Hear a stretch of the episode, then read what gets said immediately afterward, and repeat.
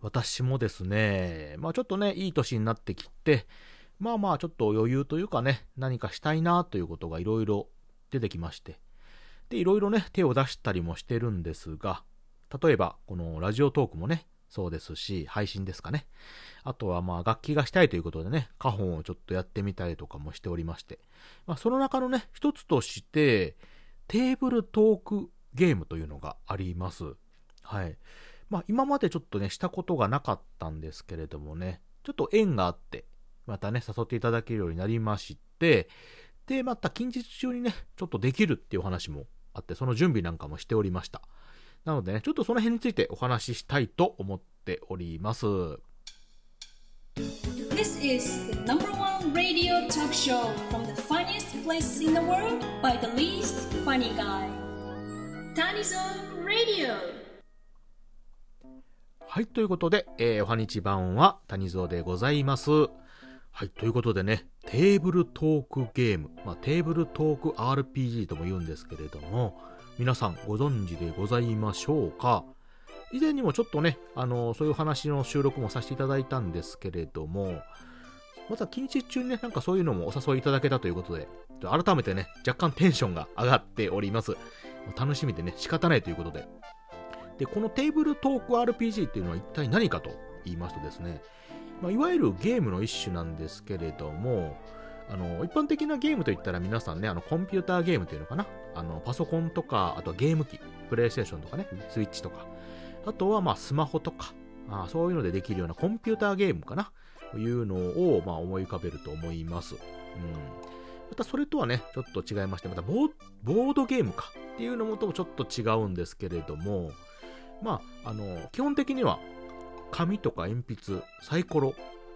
ぐらいがあれば、あとはですね、えー、それをこう、ゲームの題材っていうのがね、あれば、まあ、基本的にどこでもできるというゲームになります。で、通常ね、普通のゲームっていうのは、あの、ボードゲームであったら、そのボードの基盤がありますよね。いわゆるこの、人生ゲームさんとかやったらね、あの、マス目があるあの紙とかがあったりとかして、で、あの、小道具がね、動くコマとか、そういうのもあるんですけれども、コンピューターゲームであれば、あの、もう、ね、全部、このコンピューターの方が誘導してくれるようなものになりますけども。テーブルトークゲーム、RPG っていうのはですね、そういうのがありません。じゃあどうするかというと、人間のね、いわゆるゲームマスター、うん、いわゆる、まあ、ルールブックの代わりをしてくれる人がいまして、まあ、キーパーさんとかも呼ばれるんですけどもね、ま、その人が全て物語、ルールを説明しながら進めていくという形のものになります。で、何もね、あの、目の前になくて、いわゆるまあ想像で物語を進めていくと。なので、えー、ルールは決まってるんですけれども、その人々が行動する、どう行動するっていうのは何も決まってないんですよね。うん。だから例えば、その、ルールを決めるゲームマスターの人が、まずスタートは森からです。どうぞって始まるんですよ。そうそうそう。だからその、そこにプレイしている人は、その森の中にまずいるっていうのを自分を思い浮かべます。はい。そこからどう行動するかが全く自由なんですよね。ええー、なんで、まあ、例えばある人であれば、まず森だから見渡しましょうと。はい。私は見渡しましたって言ったら、その、ゲームを仕切る人がですね、見渡すと、周りはね、南側には森が茂ってますが、北側には湖がありますっていうような感じで説明したりとか。方や最初の段階で、まず自分のものを確認しますって言ったら、自分のものがね、最初から持ってるものがありますっていうような、あの、ゲームマスターが言ったりとか、まあ、一部がなくなってますっていうような進み方をして、その、自分がやる行動によって、えー、物語が変わってくる。うん。っていう風な感じでね、すごくね、楽しいんですよね。えー、もう想像してね、自分で何かしたい、こうしたいって考えてやるのが好きな方にはもう多分たまらないゲームだと思うんですよね。うん。まあ、そういうゲームにね、谷沢もやってみたいって思ってたんですけど、ちょっと機会がなくてね、あのー、ずっとね、なかなかそういうような場所も、今のね、ご時世もなくてっていうことなんですけど、最近はね、リモートとかオンラインでそういうのができるようなシステムもありまして、で、まあちょっと今回、えー、できるような話がありまして、ちょっとワクワクしてる次第であります。はい。でですね、まあこれを始めるにあたって、うん、ちょっと事前にね、あのー、まあルールの説明とか、簡単なあの流れとか、あとあの、進める時のキャラクターを作るっていう作業がありましてね。これがね、なんか一番楽しいらしくて あの、やってるのも楽しいんですけどもね、自分のね、そこの世界を彩るためのキャラクターを設定するっていうことのね、説明がありまして、もうそれをちょっと体験してきました。で、まずどうするかというとですね、その、まあ、何もない物語がね、まあ、自由なゲームといってもですね、全くとゼロから始めるっていうわけじゃなくて、もともとその世界観を想定した、そのテーブルトーク RPG 用のルールブックっていうのがいくつか出てるんですよね。うん。まあ、あの、メジャーなところで言ったら、あの、クトゥルフって多分皆さん聞いたことがあるとは思うんですけど、ね。まあ、これが結構有名なところですよね。日本ではね。うん。まあ、海外でもね、ありますけども、あとはソードワールドとかね、いうのもあったりとか。うん。まあ、そういうような基本的なルールブック、まあ、こういう形で収めましょう、こういう場合はこうしましょうっていうね、ルールブックがたくさんありまして、で世界観のまあ簡単なね、えーまあ、基本になるようなところを説明してくれたりとか、あのアイテムとかね、まあ、こんな敵が出ます。で、こんなキャラがいます、こんな武器があります、こんな魔法がとか、でこんな技術が、ね、技がありますっていうのを大体定めてくれます。で、それをね、まあ追加で自分で作ってもいいって話なんですけども、まあまあ、ゼロからね、物語を作り上げるとなかなか大変なので、まあ、基本のベースがあって、まあそれに肉付けしていくと。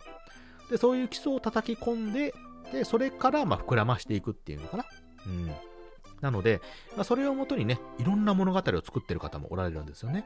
うん。なんで、まあ、楽しめる幅っていうのもほぼ無限大にあるっていうね、えー、ゲームなんですよ。うん。ま、コンピューターゲームとかね、あの、普通のゲーム機とかのゲームのね、RPG とかもあるんですけども、ああいうのって基本的にはもう、あらかじめ全部定められてるものなんですよね。うん。なんで、まあ、それが全部終わってしまったら、まあ、アップデートとかね、いわゆる追加の何かを入れないとなかなかその、他にできることはないんですけども、まあ、こういうのっていうのも本当にあの、自由で、その枠を飛び越えてどんどんいろんなね、え、行動ができたりとか、展開が生まれると。最悪的に、最悪でね、まあ、ぐだぐだに終わることもあれば、まあ、あの、綺麗に収まることもあるんですけどもね。だから、ルールをね、熟知して進めていくゲームマスターですら先が見えないような、あそういう風なゲームになってるんですよね。うん。なんか、これだけ聞くとね、ワクワクしないですか、かなり。ねえ、ー、もうそういうの大好きなんですよね。先の見えない、筋なしでございますよ。えー、なんで、まあ、ちょっとね、えー、それを楽しみにしてる人なんですけど、さっき言ったね、キャラクター作りっていうのをしてきたんですけど、これがまた楽しくてね、まずまあ名前からね、考えて、で、どういうキャラクターにするか、男か女か、ね、年齢はいくつぐらい、体格は、人種は、肌の色はってね、えー、で、まあそういうのを決めて、で、次はね、スキルとかなって、またこれ何を取るかっていうのも山ほどあるんですよね。えー、自分が今持ってる技術は何だと。で、まあこの技術によって、あの、ゲームを進めてた時にね、サイコロを振って、あの、成功とか失敗とか決まっていくわけですよね。例えば、まあ、わかりやすく言えば敵を、敵と遭遇したということで、えー、自分のスキルに例えば攻撃系のスキルがあると。まあ、パンチとかキックとかね。まあ、これに、まあ、最大が100として、まあ、50振ってたら、まあ、サイコロの面によったらね、え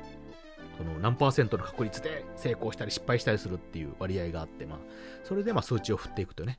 まあ、普通のあの、ロールプレイングでもありますよね。あの、力のね、あの、ストレングス、力のやつが何パーセントとかね。うん。まあ、それと同じように自分の能力を振っていって、どこに特化して、でどこがちょっとね、あの、弱いっていう、まあ、あの全部バランスよくっていうのがね、なかなかできない。数値が決まってるんで。うん。で、そういうのを振ってってね、どっち寄りの、学者寄りのとかね。うん。または戦闘寄りのとか。うん。はたまたあの直感寄りのとかね。うん。いうのをね、作っていったりとか、またあの、職業を決めてとか言ってね。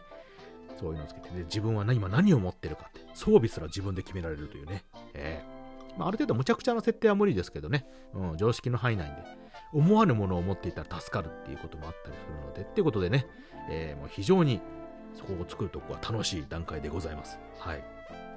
で、まあそのキャラを作り上げる上で、またこれ、ね、ゲームにね、直接この能力的には関係ないんですけど、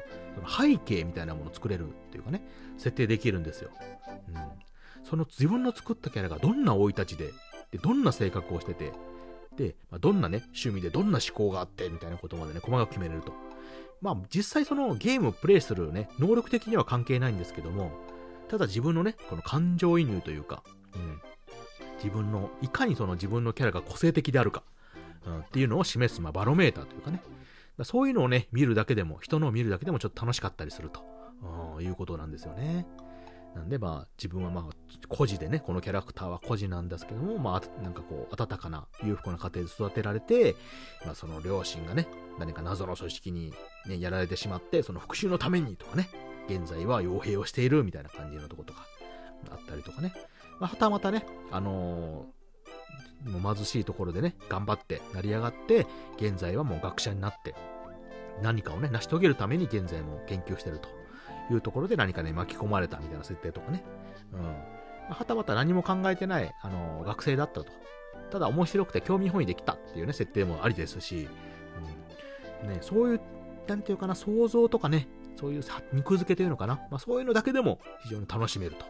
うん。もう何でもね、本当に広いんですよ。自由なんですよね。うん。でそういう自由なキャラを作ってさらに、その、まだ自分が経験したことないようなね、そういう設定の中で自由にそのキャラを使って動かして物語を進めていくと。で、ゴールが決まっていない。うん。ある程度ね、その、世界観は設定してくれるけども、もう自分の行動次第でどんどん広がっていくっていう。いやー、もうこれワクワクしないわけないでしょう。ねえ、本当に。いや、もう楽しみで仕方ないんですよね、これが。なんていう具合でね、ちょっとあの熱く語っておりますけれども。えー、なんで、まあ、谷蔵もですね、まだまだこういうの世界は、あのー、ね、やってみたいっていう意気込みだけで、まあ、実際ね、そんなにあの経験がないんですけども、えー、ぜひともね、いろいろとこう慣れてきて、いろいろできるようになったらね、私もちょっとこの皆さんを誘える、いざなえる側になってね、回してみたいっていうちょっと欲もありましてね、えー、ちょっとこれから勉強していきたいところと思ってる次第であります。まあ、楽しんでね、やっていければ一番いいと思ってますんでね。はい。ですんでね、もしね、ちょっとこういう世界興味ありましたらね、谷蔵とまた一緒にね、えー、やってみましょう。ぜひ。まあ、谷蔵まだまだなんですけどね。はい。ということで、えー、ちょっとテーブルトークゲーム RPG がね、楽しみでありますという話とね、させていただきました。聞いていただいてありがとうございます。